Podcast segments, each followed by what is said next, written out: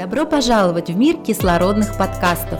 Кислород – это образовательный онлайн-проект для НКО и гражданских активистов.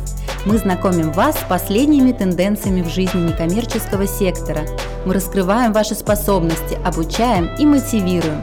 Для вас мы приглашаем лучших экспертов и знатоков своего дела, чтобы они делились своим опытом. Мы помогаем перейти вам на новый уровень. Заряди свою идею вместе с командой «Кислород». Добро пожаловать в кислородные подкасты. Сегодня у нас в гостях Алексей Шлепужников, консультант по информационной безопасности. Здравствуй, Алексей. Привет. Спасибо, что согласился принять участие в нашем сегодняшнем интервью. Я знаю, что ты в постоянном режиме консультируешь несколько десятков российских СМИ, НКО, а, также работаешь консультантом а, в Transparency International Россия.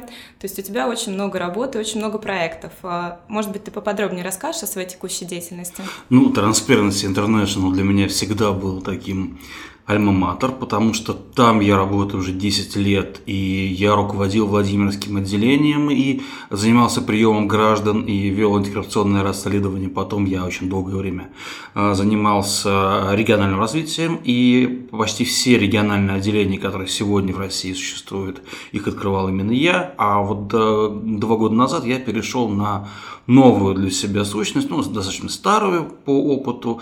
Я консультирую по информационной безопасности, но уже не только Transparency, но и наших партнеров, наших друзей и другие некоммерческие и структуры и медиа в России, потому что вопросов огромное количество с каждым месяцем, с каждой недели, даже в последние дни, а, вопросы по информационной безопасности вообще по IT, они нарастают. Интерес очень плотный, а вот экспертности э, в нашей сфере очень немного. К сожалению, некоммерческие организации и медиа не могут обратиться к присутствующим на рынке крупным компаниям, которые занимаются IT-консалтингом, потому что это очень большие деньги, и а, ни один бюджет некоммерческой организации или небольшого по-настоящему независимого медиа но не потянет такие расходы. Приходится нам, мне моим коллегам включаться в этот процесс и затыкать дырки там, где они образуются. Скажи, ты консультируешь онлайн или вживую? Бывает онлайн, бывает вживую, бывает э, микс некоторый, когда мы приезжаем с коллегами или я приезжаю с аудитом к организации, а потом так или иначе получается, что они у меня э, становятся клиентами, и мы с ним дружим э, днями, ночами, когда у них возникают проблемы, э, они ко мне обращаются, и я им помогаю. Скажи, аудит занимает много времени?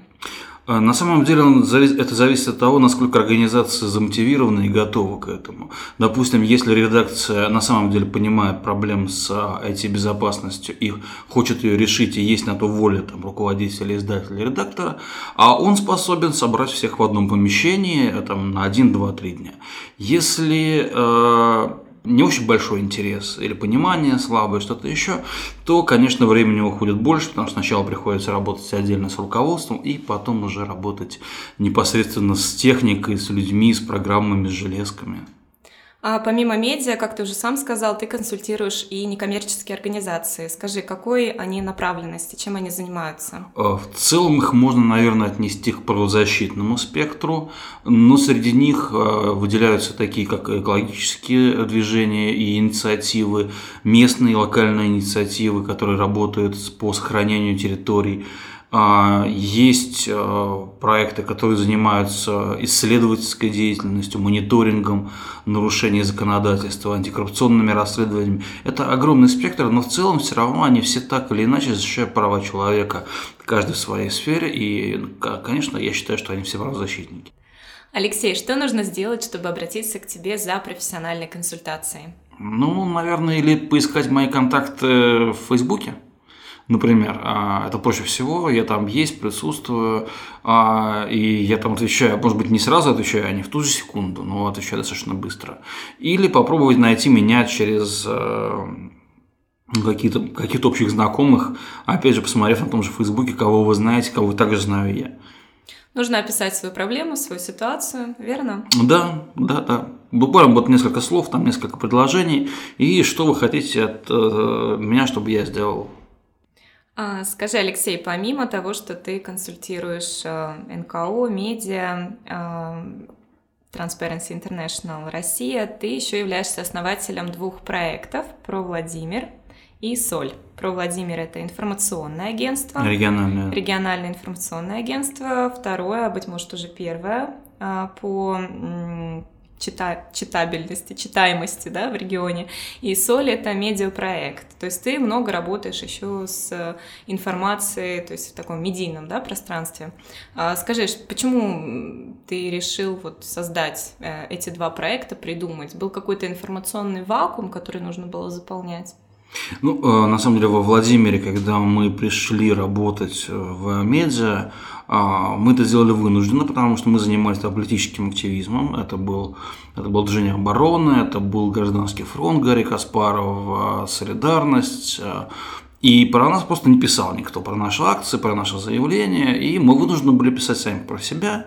А, кроме того, что многие из нас уже умели это делать, нам надо было где-то, где-то еще это делать. Тогда интернет-новости, интернет-медиа вообще в регионе были не развиты, и мы создали первый проект «Выбор-33», который потом и трансформировался в а, издание про Владимир. Сейчас это уже профессиональные медиа, одна из самых профессиональных команд в регионе, и ну, как бы все отлично. С солью было немножко по-другому. Мы как раз-таки пытались создать некоторые медиа из региона, которые пишут про регионы России, а, но, конечно, мы замахнулись с очень небольшим бюджетом на очень большую крупную задачу. И сейчас мы немножко сделали откат, и мы в основном пишем также про регионы, из региона, говорим голосом, пишем руками.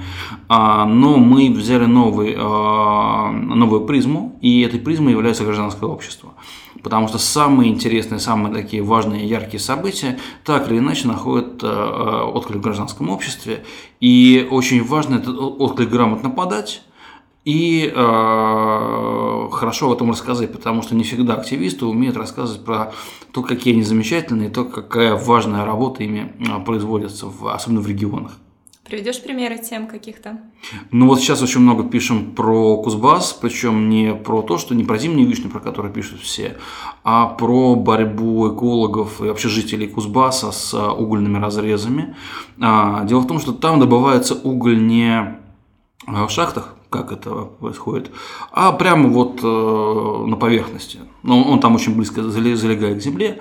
Такая добыча, в принципе, то уже давным-давно запрещена в России, в том числе и с санитарными нормами и так далее. Но Кому же важно на то, что запрещено в России, если при этом можно, можно зашибать неплохие деньги? Естественно, там появляются вот эти нелегальные копанки, а то и легальные, и они огромные, и там добывают их экскаваторами, и людей, там прямо вот ребята видео снимали, мы это размещали себя на Солдзон, а ставят тарелку супа, закрыты все окна, а через 5 минут видеокамера не выключается, суп покрыт пленкой из угля. То есть люди этим всем дышат, там очень высокая заболеваемость, и на федеральном медиа об этом, к сожалению, ну, не очень интересно. Но местные активисты ведут очень большую работу, они и судятся, они и занимаются а, уличными акциями, и занимаются помощью людей, людям, которым необходимо переезжать по состоянию здоровья из этих регионов. И вот мы уже несколько публикаций об этом сделали и будем продолжать об этом писать. Про Байкал там тоже очень много интересных вещей, про то, как меняется а, ситуация вокруг защиты э, берега Байкала, как бизнес к этому относится. Мы много общаемся и с бизнесом в том числе. Ну, вот какие-то такие вещи. Ну, продвижение весна очень много пишем из Петербурга, они нам очень нравятся, они очень клевые.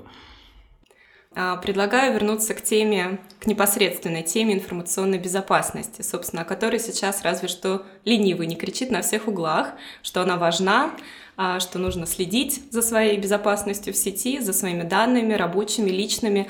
И при этом а, речь идет, э, очевидно, что не только о сохранности каких-то данных, нужно мыслить э, гораздо шире, но при этом не утонуть, не потеряться во всей этой терминологии. Может быть, ты как эксперт сможешь дать емкое определение данному термину?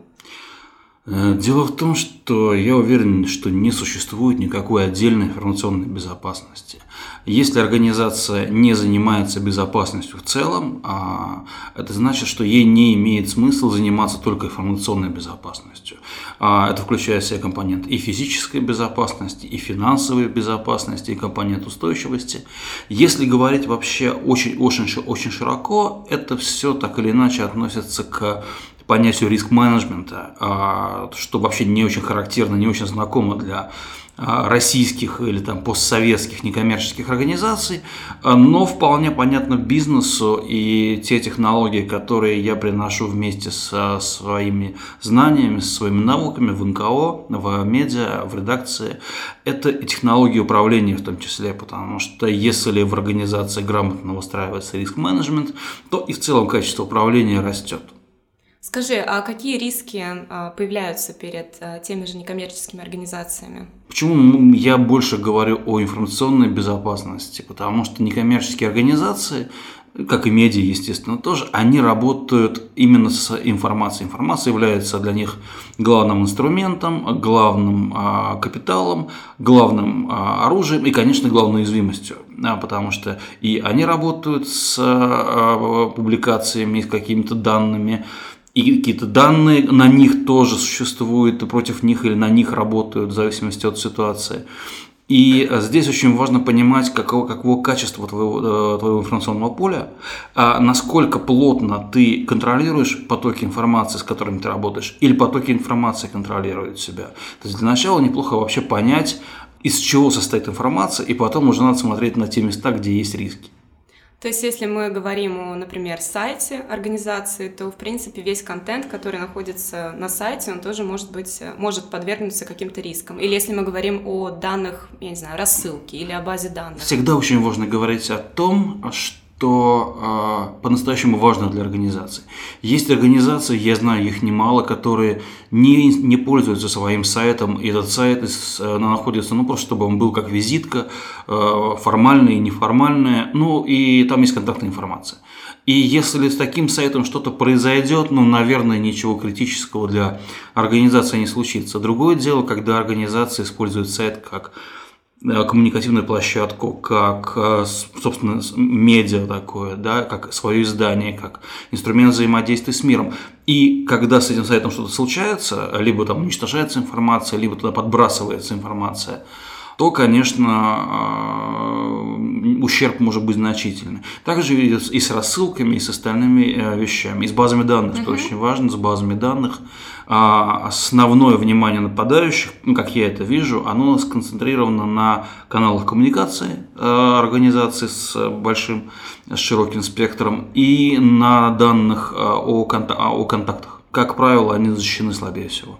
Кроме того, э, есть такие очень специальные организации, допустим, я недавно консультировал фонд, который занимается усыновлением, и там есть, кроме обычных тайн, еще тайное усыновление, им необходимо для сохранения своей репутации, для возможности продолжение работы в этом направлении, конечно, очень внимательно беречь э, эти данные, данные усыновителей, беречь эту тайну, но вот, к сожалению, когда я приехал, посмотрел, а, там было не все хорошо, теперь все нормально. Вернемся к сайту. Ты говорил, что э, на сайте может э, появиться какая-то компрометирующая информация, и в одном из наших вебинаров ты как раз говорил, что даже, в принципе, админ сайта, грубо говоря, он может не сразу ее увидеть, то есть она может быть где-то запрятана, спрятана, ну, давайте будем говорить об условной России, где действует огромное количество законов э, по антиэкстремистской направленности. А, и очень большое количество информации так или иначе под эту направленность подпадает. Уже два кейса на моей только памяти за последние два года а, были, когда на сайте организации, в архиве, в старых-старых публикациях вдруг обнаруживались материалы, которые явно могли бы, бы а, пройти по а, вот этому антиэкстремистскому законодательству, и никто из сотрудников не мог объяснить, откуда они взялись. И когда внимательно начали исследовать, и в первом и втором случае одинаковые кейсы абсолютно, информация была фактически подброшена через взлом доступа к сайту. А, скажи, ты вот консультируешь НКО, то есть они находят какие-то средства, чтобы, по крайней мере, позволить себе нанять э, частного консультанта. Но некоторые НКО, видимо, испытывают совсем нехватку финансирования, а, то есть не могут себе позволить ни частного консультанта, ни тем более специалиста, в идеале, что было бы хорошо, который был бы штатным сотрудником и занимался как раз э, вот этой вот оценкой рисков. В первую очередь надо обратить внимание на то, почему они задались этим вопросом. Потому что, как всегда, э, ответ ответ лежит очень близко к поверхности, и особенно глубоко закапываться не надо. Что побудило э, их интерес? Что, по их мнению, является самым рисковым для них? Что неплохо было бы проверить? А, кроме того, э, я, может быть, не говорил еще, но мы не берем с организации деньги. А, ни я, ни мои коллеги, по крайней мере, а, пока у нас находятся ресурсы и возможности для того, чтобы делать это бесплатно, безвозмездно, по крайней мере, это касается базового аудита, а э, имея на руках данные аудита, уже можно говорить и с донорами, и со своими жертвователями, объяснять им, что вот здесь, и здесь, и здесь нам необходимо каким-то образом что-то сделать, закнуть дырки, нанять специалиста. И э, обычно, имея такие данные, э, разговор получается гораздо проще. Блиц-опрос такой, пять советов, которые ты можешь дать НКО, чтобы обезопасить себя? Ну, первый совет – это, конечно, осознанность. А, когда мы идем по улице и переходим улицу, мы всегда понимаем, зачем мы это делаем, а куда мы движемся, куда мы хотим прийти. А, и э, мы понимаем, что на красный сигнал светофора мы не переходим, а на зеленый переходим. Это называется осознанное движение по улице. В принципе, то же самое необходимо делать с а, информацией в а, своей работе. Очень важно а, э, четко понимать, где что вы храните, зачем вы это храните, зачем, допустим, в вашей почте хранится архив всех ваших сообщений с 2005 года.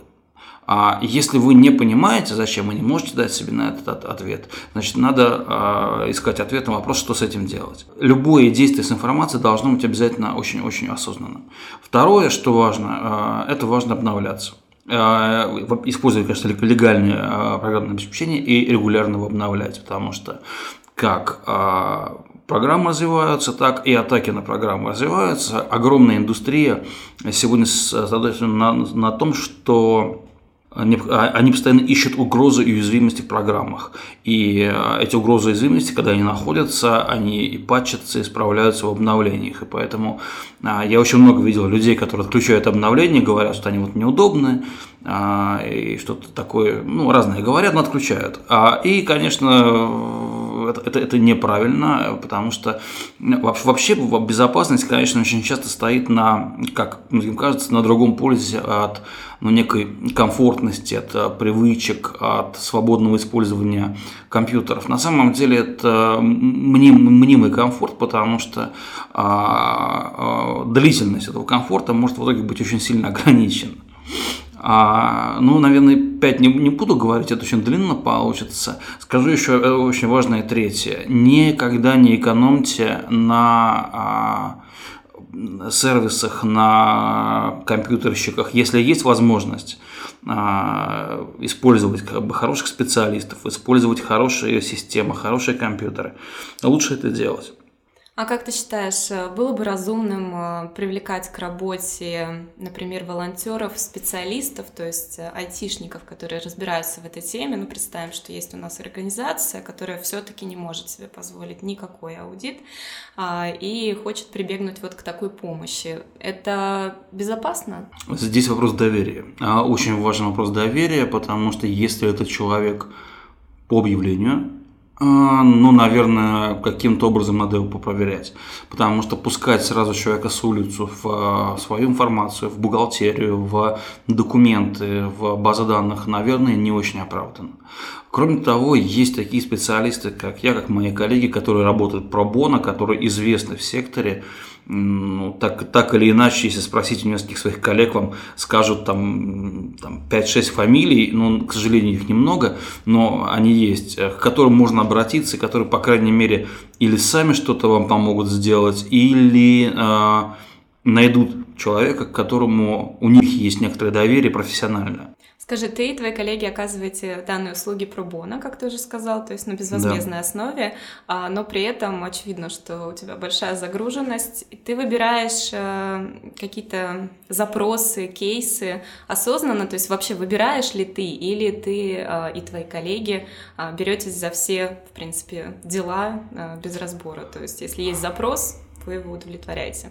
Ну, к сожалению, выбирать не очень приходится, потому что, нет, ну, сразу получается запрос какой-то очень, э, э, и быстро понимаешь, это проблема с тем, что не работает принтер, и она решается там при помощи какого-то локального специалиста, и большие проблемы, ну, большие ресурсы затрачивать нет необходимости, или проблема на самом деле серьезная. Плюс ко всему, нам самим интересно получать новые настоящие кейсы и, новые, и получать новый настоящий опыт, чтобы лучше понимать, а, как организуются нападения на информационную структуру а, НКО и медиа, какие силы действуют, какие инструменты они используют, чтобы лучше уметь защищаться. Хорошо. А, Алексей, скажи, какие самые распространенные ошибки НКО, организации и медиа допускают в своей работе? Например, в одном из, опять же, наших вебинаров ты рассказывал такой случай, приводил в пример, когда уволившийся или а, по собственному желанию или уволенный сотрудник а, уходит из организации, но по-прежнему имеет доступ ко всем базам данных, э, архивам, Google Drive и так далее. То есть может делать с этими данными все, что захочет, и еще и делиться этим доступом. Может быть, еще какие-то примеры приведешь? Ну, вот контроль, вопрос контроля доступа уволенных э, людей, конечно, очень, очень велик. И э, дело не только в паролях к, к сайтам, к почте, к чему-то еще. Я встречал случаи, когда у людей ключи от офиса оставались никто об этом а, и не знал. А второй, второй частый, частый момент, когда организации делают ошибки, они не а они излишне доверяют людям, которые, в принципе, их доверия не заслуживают. Например, если организация находится в офисном центре, они очень часто, уходя, отдают ключи на вахту. И я вижу, что как бы э, люди доверяют вахтеру, хотя вахтер там даже нормальным образом не трудоустроен. Просто э, человек закрыл офис и отдал ключ от него плохо знакомому человеку, который непонятно, что может с этим сделать. При этом внутри организации нет никакого, э, никакой системы контроля доступа, хотя бы элементарных э, веб-камер для того, чтобы увидеть, что дверь открылась, и этот вахтер зашел там, не знаю, ну или, или цветы полить, или что-то еще плохое сделать делать. А, очень часто организации... Э, есть такая история про фонтан губернатора, знаете? Нет.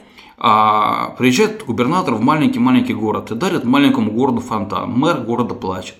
Его спрашивают, Васильевич, ну что, тебе же фонтан подарили за 3 миллиона рублей. Говорит, да но его еще на миллион в год обслуживать надо, а у меня этих денег нет.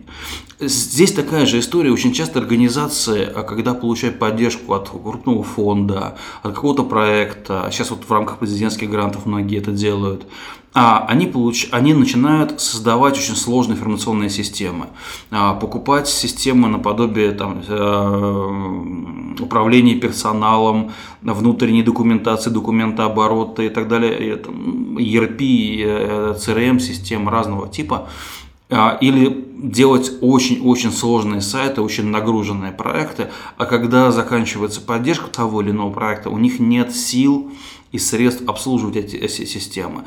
Но вот такие тоже ошибки бывают. Многие на сегодняшний день остаются, если так можно выразиться, IT-нигилистами, то есть теми, кто, в принципе, отрицает важность онлайн-безопасности, быть может, полагая, что это не для них и не про них, Особенно это, наверное, актуально в том случае, если люди не работают, например, с базами данных, не являются администраторами сайтов. Поэтому у меня такой вопрос, скорее, может быть, даже философский. Как ты считаешь, а, как бороться с этим так называемым IT-нигилизмом и как убедить людей, что все-таки онлайн-безопасность на сегодняшний день касается реально каждого из нас? Ну вот э, сложный вопрос. На самом деле, э, наверное, один из самых сложных в том, чем я занимаюсь. Э, дело в том, что люди, которые так или иначе говорят, что их это не касается, плохо представляют себе вообще, в каком мире мы живем. И, наверное, ну, то, чем я занимаюсь, в том числе, и то, чем многие мои коллеги-журналисты занимаются, в том числе, э, необходимо их сталкиваться с реальностью, показывать, как э, работает цифровой след, показывать, как человек, расплачиваясь банковской карточкой там в разных магазинах, оплачивая разные услуги, оставляет за собой вот этот след, по которому можно отследить и вообще представить полную картину не только его жизни и передвижений, но и его привычек, пристрастий. А, потому что на самом деле наши запросы в сети, то, что мы читаем, то, куда мы ходим, то, чем мы делимся, а, что мы лайкаем, что мы оплачиваем так или иначе, и даже на, то, что мы закрываем, да, нервно реагируя на что, это все делает э, слепок нашей электронной личности, который, к сожалению, сегодня в современном мире не защищен ни государством, не защищен ни корпорациями, корпорации наоборот и э, охотятся за этими слепками, чтобы лучше нам рекламу продавать. И защищать его приходится нам самим а, осознанно, усиленно, а, потому что одно дело, когда он попадет к корпорации, ну, условно, Google, которая будет нам рекламировать какую-то услугу, ну, и больших проблем от этого, наверное, не будет. А другое дело, если он попадет к какому-то государству или какой-нибудь партии, которая будет не очень мягко, но очень медленно меняет наши политические взгляды, так что мы даже можем этого не заметить. Или это вообще пойдет к жуликам, которые так или иначе попробуют э, какую-то мошенническую схему с нами провернуть. И такое бывает, и такое случается. С этими людьми надо говорить именно об этом, именно о том, что сегодняшний мир, он очень сильно изменился, и он а, уже совсем не то, что 20 лет назад, и даже уже не то, что 10 лет назад. Ты очень хорошие примеры привел, потому что я знаю людей, которые думают, что минимизировав свое присутствие в социальных сетях, они не оставляют э, так называемый цифровой да, след. Не, ну есть, фан- есть фантомные, даже у фейсбучных данных есть фантомный след, потому что а, вот недавняя история а, Facebook с Cambridge Analytica, аналитикой, она же включала данные не только пользователей Facebook, она включала данные людей, которые не зарегистрированы на Facebook, но тем не менее так или иначе пользовались брендами, которые там рекламировались и так далее, и так далее. Как это получилось? Да, Facebook имеет свою систему рекламы и рекламного отслеживания, она называется Facebook Pixel. И очень многие сайты размещают этот Facebook Pixel, чтобы лучше таргетировать свою рекламу а, на посетителей Facebook. Но Одновременно с этим они отдают Фейсбуку данные на всех своих посетителей вне зависимости от того, а, есть у них учетная запись в Фейсбуке или нет.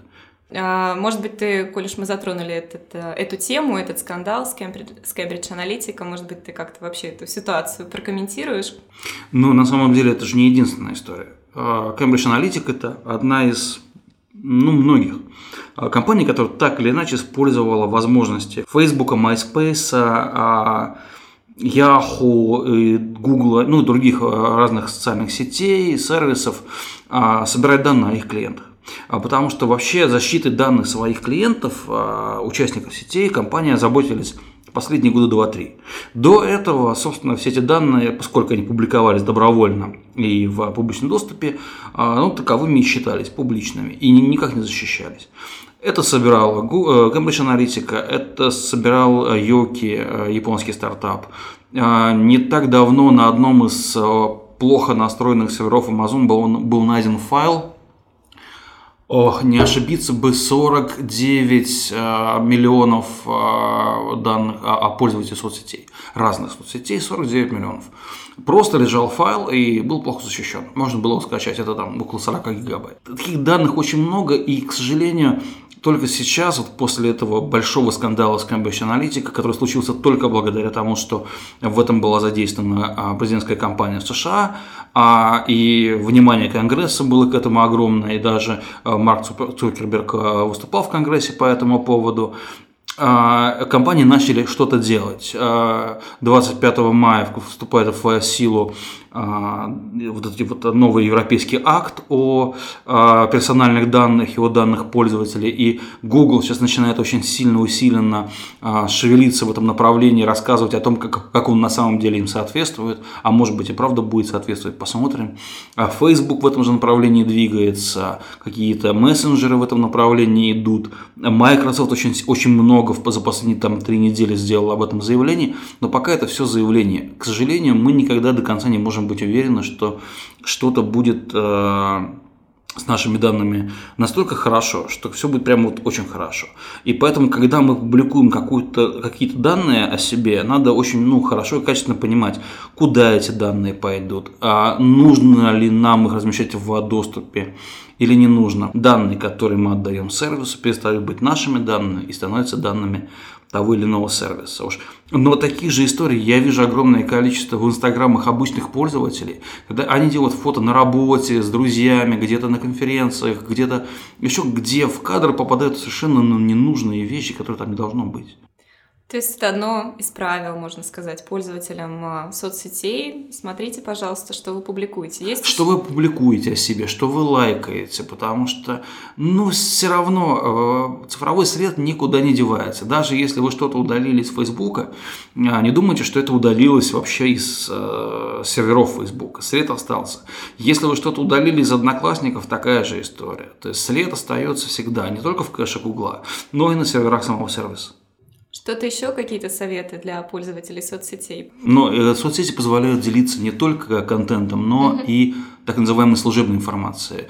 А, и Twitter, и Facebook, Одноклассники, по-моему, ВКонтакте позволяют размещать, гео, размещать геотег. А при этом, при всем, надо понимать, что а, а, вы предоставляете неограниченному количеству людей информацию о том, что, ну, допустим, у вас сейчас нет дома. Ну, хотя бы вот об этом надо думать и не всегда пользоваться ну, вот этими неочевидными преимуществами и не делиться служебной информацией, такими как геотеги.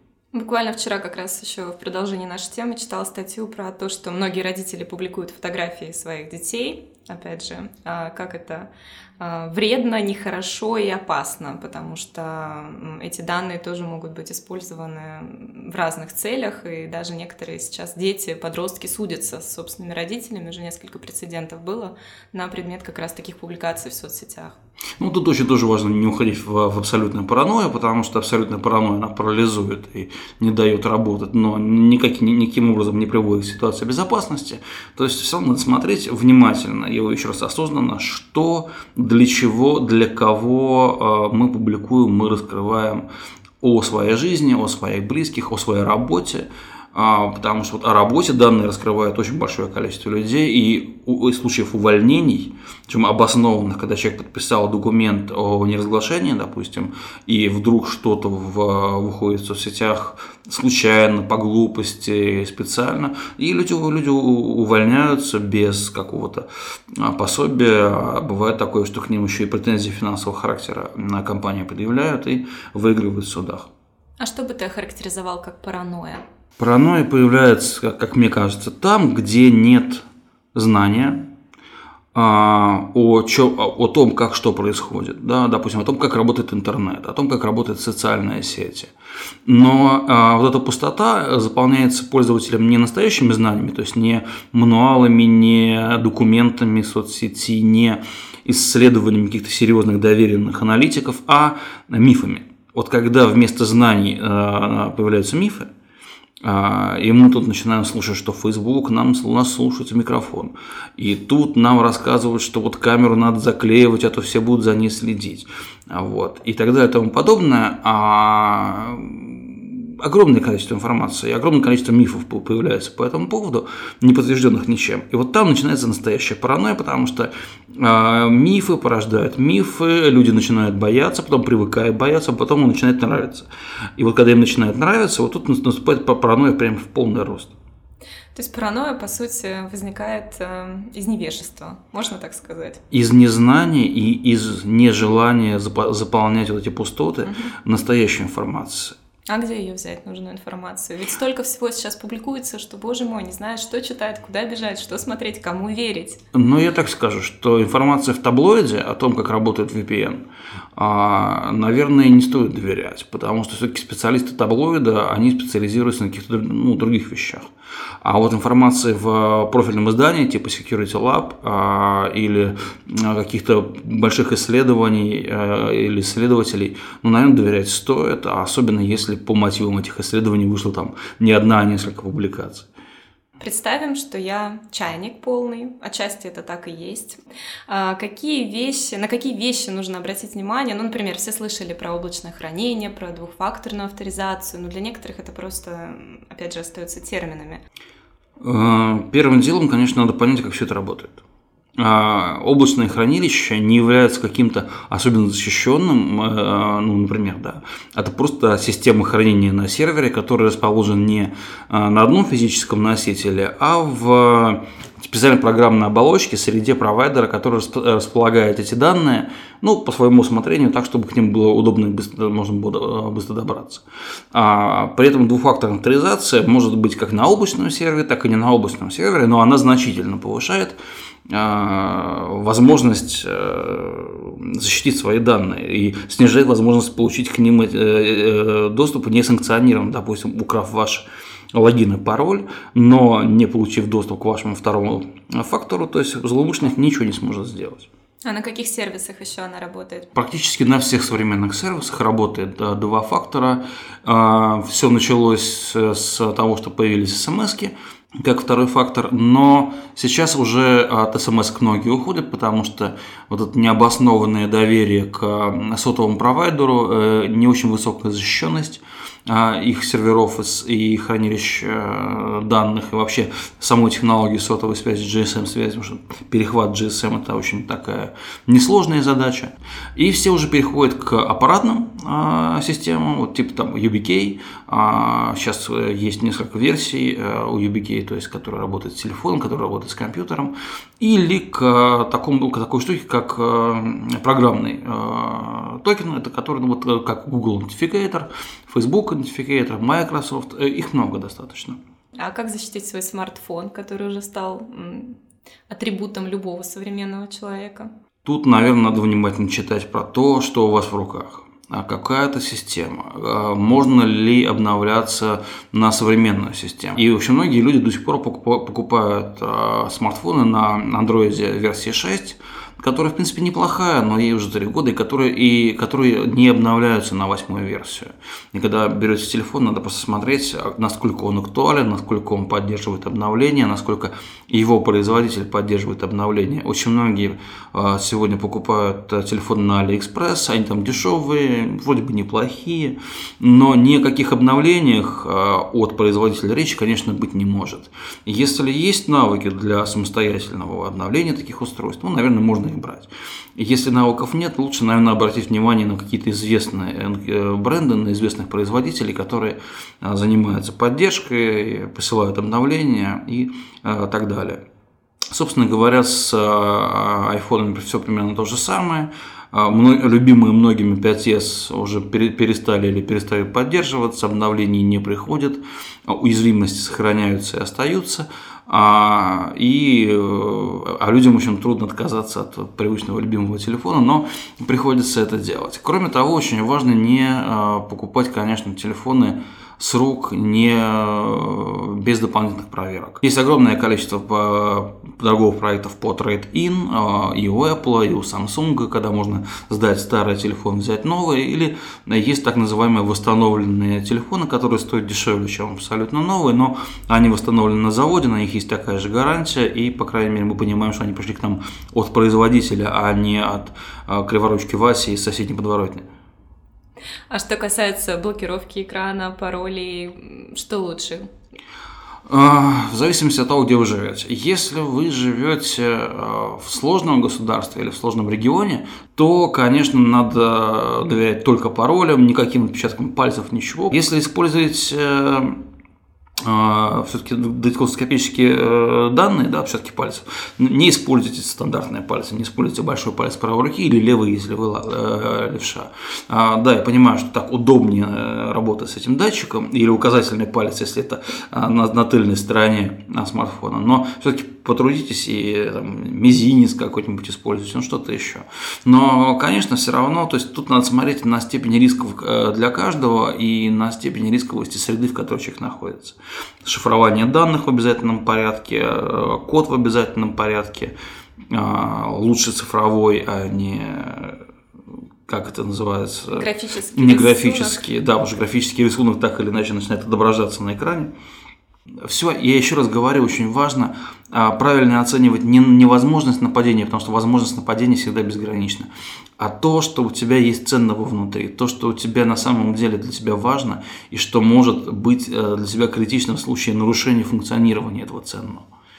Буквально недавно мне попался на глаза рейтинг худших паролей 2017 года, который ежегодно публикуется в открытых источниках, и выяснилось, что несмотря на, собственно, повсеместные предупреждения о том, что необходимо создавать сильный, надежный пароль и так далее, многие пользователи по-прежнему защищают, защищают свои аккаунты паролями типа 1, 2, 3, 4, 5, 6, I love you, password и так далее. Во-первых, вот это исследование, оно, конечно, не является темпоральным. То есть оно не дает нам а, понимания картины в ее развитии по времени. Потому что мы никогда точно не знаем, когда были эти пароли установлены. Может быть, это аккаунт, который был создан там 10 лет назад по простым паролям и просто брошен и никто им не пользуется. А, поэтому это все достаточно такая условная статистика. Но тем не менее, правда, очень многие пользуются очень простыми паролями, потому что им кажется, что их сложно запоминать. А на самом деле достаточно в качестве пароля использовать а, ну, парольный менеджер, который генерирует сложные, по-настоящему длинные пароли, типа OnePassword, а, LastPass, а, ну, много таких сейчас на рынке представлено, и коммерческих, и некоммерческих, у всех есть бесплатные версии. А для мастер-пароля не надо придумать какие-то безумно сложные какие-то вещи. Да? Возьмите ну, к примеру, какую-то строчку из известного вам произведения литературного, которое вы любите. Ну, только не берите «Белеет парус одинокий», потому что, наверное, он тоже со временем появится в этом списке плохих паролей, как, один из самых, а, как одно из самых известных литературных произведений. А что-нибудь чуть более сложное. Но то, что вы точно знаете, то, что не забудете. Во-первых, вам не надо будет, будет делать каких-то дополнительных э, действий для того, чтобы запомнить, потому что вы и так это уже помните. Во-вторых, а, обычно ну, литературные фразы длинные, имеют в себе знаки препинания, большие и малые буквы, некоторые даже имеют в себе цифры. То есть соответствуют, в принципе, всем правилам создания сложного пароля, при этом не требует какого-то, а, ну не знаю, дикого запоминания, диких э, прикладывания диких усилий по запоминанию и а, почти не содержит в себе рисков, а, потому что вы его забудете. Ну, что с вами должно случиться, если вы вдруг забудете любимую строчку из литературного произведения? Ну, что-то страшное.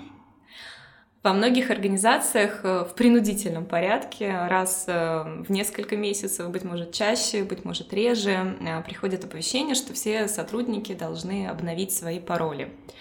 А, вот не приводит ли а, частая смена пароля вместо усиления безопасности к ее уменьшению? Ну, на самом деле это зависит уже от админа, который э, занимается парольным менеджментом в организации. И если он а, создает правила, которые позволяют заниматься читерством, то, наверное, ему надо пойти на курс повышения квалификации. Если он делает все правильно и э, политики, парольные политики настроены верно, то и у людей никаких проблем с этим не возникает. Да? Если, а, условно говоря, в парольной политике инкорпорирован тот самый парольный менеджер, наподобие OnePass, LastPass, а, проблем вообще не возникает, человек просто нажимает одну кнопку, и у него обновляются пароли. Если приобретена корпоративная версия того же самого LastPass, то от человека вообще ничего не требуется, он даже не знает о том, что у него пароли меняются. Админ сам нажимает необходимое количество нужных кнопочек, и все работает, а человек дальше входит своим паролем по LastPass. Давай в заключение с тобой поговорим сейчас о последних, так сказать, breaking news, текущих трендах, э, связанных со всеми этими блокировками и так далее. Я вот как человек, который не очень хорошо разбирается в данной теме, но все равно следит за новостями, э, наблюдаю, что в России повсеместно, постоянно что-то блокируют. А, как ты вот можешь эту ситуацию тоже прокомментировать? Э, что вообще ожидать пользователям, россиянам, пользователям Рунета? Ну, в целом мир растет, мир меняется. Я напомню, что какие-то 20 лет назад веб для нас был просто вебом, веб 1.0. А, и тогда никто его 1.0 не называл, просто веб. а, интернет. Потом появилась концепция Web 2.0, и если в первом вебе были специалисты, профессионалы, и они существовали под никами, они существовали под какими-то а, ну, масками, и там даже была такая фраза «я тебя вычислю по IP», да? А то потом появился Web 2.0, где люди начали жить под своими настоящими именами.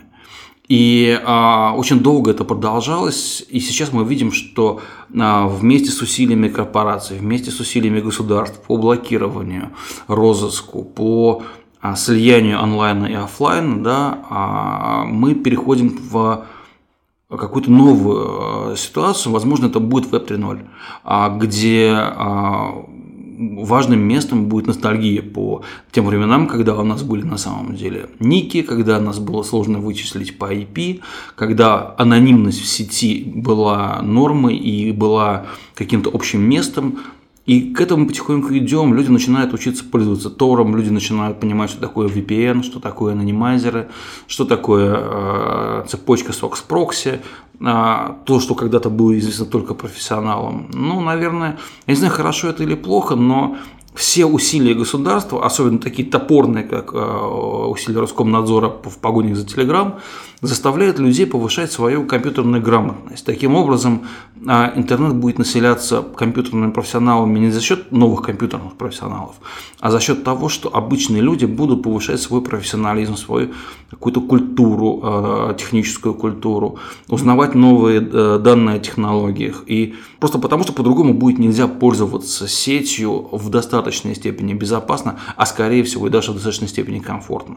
Ну, это, это интересный процесс, он сложный, он, наверное, для российских пользователей в данный момент переломный. Я не знаю, когда он станет переломным для пользователей из других стран, но, наверное, тогда же, когда либо корпорации, либо государства начнут проявлять дополнительные усилия по деанонимизации э, того, что происходит в сети и по слиянию онлайна с офлайном. Поэтому, а логику государства я не могу понять. Э, чего они добиваются. Есть разные мнения. Есть мнение, что под э, маской того, что они блокируют Telegram, они отрабатывают вообще отключение российского сегмента от глобальной сети. Но если на самом деле так пытаются сделать, конечно, они вообще очень плохо представляют, как работает российский интернет, потому что есть китайский фаервол, да, сначала был построен, построен китайский фаервол, а потом был построен китайский интернет, то в России все по-другому. В Россию заходило огромное количество интернет-кабелей, а в 80-е годы, когда никто не думал и не планировал о том, что будет необходимо Россию от кого-то отключать, тогда у всех была мечта Россию к чему-то подключить. И, собственно говоря, никаких вот таких магистральных а, препятствий ну, просто не было запланировано в этой сети. Сеть очень распределенная, нодов очень большое количество, а, провайдеров огромное количество, и их взаимоподчиненность не поддается описанию. Нигде, ни в одном месте, ни в одном документе не описана единая структура Рунета. Э, и никакого китайского фаервола не получится, получится великий русский бардак. Э, они могут повторить только одну функцию э, великого китайского фаервола, которую активно используют сейчас китайцы, допустим, для майнинга. То есть они у них есть одна очень, очень важный, важный момент. Все компьютеры, которые так или иначе работают в государственных корпорациях, предприятиях Китая, они подключены в эту сеть. И э, часть своих вычислительных мощностей они отдают государству. Государство за счет может, может заниматься майнингом, э, криптовалют, например, а может заниматься атаками. И э, не зря самые большие атаки, в том числе DDoS, происходят в том числе с китайских айпишников. Да? И у многих специалистов есть серьезное опасение, что именно Firewall является еще и китайским кибероружием. И когда блокировали Telegram, а, мы увидели огромное количество очень мощных атак, в том числе и с российских серверов, с российских IP-адресов, на а, западные VPN-сервисы которые начали переставать работать не просто там в России, а вообще в целом, то есть блокировались вследствие атаки. И вот атакующую э, сущность китайского ФРО, наверное, российское государство может повторить. А подобный аналог еще в каких-то странах существует помимо Китая? Ну, наверное, аналоги существуют во многих странах или попытки их создать. Государству всегда интересно э, залезть к гражданину в карман, в постель, в квартиру, э, в компьютер. Э, это, мне кажется, любое государство будет этим заниматься, вне зависимости от того, насколько оно белое и пушистое. Я вообще не верю, что бывают белые, белые и пушистые государства. Я просто бываю, я верю, что есть государства, где степень гражданского контроля выше, и поэтому возможности государства ограничены, где степень гражданского контроля ниже. Поэтому я не знаю, что там у нас в Северной Корее, но скоро, наверное, об этом будем больше знать, я надеюсь. Но я знаю, что, допустим, Туркмения, Индия, Азербайджан, они эти штуки обкатывали и интересовались. Я знаю, что Беларусь а, обменивается информацией с российскими коллегами. Скажи, а согласно российскому законодательству, информация таких зарубежных соцсетей, в принципе, не только соцсетей, как Twitter, Facebook, а, тот же YouTube, а, должна физически храниться на территории России. То есть речь идет о переносе серверов. И если зарубежные соцсети по требованию правоохранителей окончательно перенесут свои серверы в Россию, значит ли это для пользователей этих соцсетей, собственно, утечку данных то, что анонимность будет полностью потеряна. В наш прекрасный век высоких технологий нас очень сильно спасает то, что люди, пишущие законы, в этих технологиях обычно ни черта не понимают. И, собственно говоря, когда российский законодатель писал этот закон, он примерно так же в таком же вот состоянии непонимания глобального находился. А, потому что а, там указаны персональные данные российских пользователей. А, отсутствует четкая методика и механизм и вообще техническая возможность определить всех пользователей России, потому что, слава богу, Facebook мы пока ходим не по паспорту, и э, мы гражданством своим там не светимся. А в YouTube мы видео выливаем тоже без, без, без использования паспорта. А, и поэтому единственный способ для России, наверное, предъявлять претензии – это говорить о русскоязычности. Но это уже должно будет наталкиваться на некоторое юридическое сопротивление со стороны других государств, где также присутствует русский язык и где присутствует большое количество русскоязычных пользователей. А, а это даже Германия. И это, естественно, там Израиль, это, естественно, Украина, Казахстан и другие страны. И по большому счету требование перенести всех русскоязычных на территорию России должно бы встречать оттуда сопротивление, но пока мы видим там такое слабое, а, слабые возгласы, что не надо там наших граждан забирать.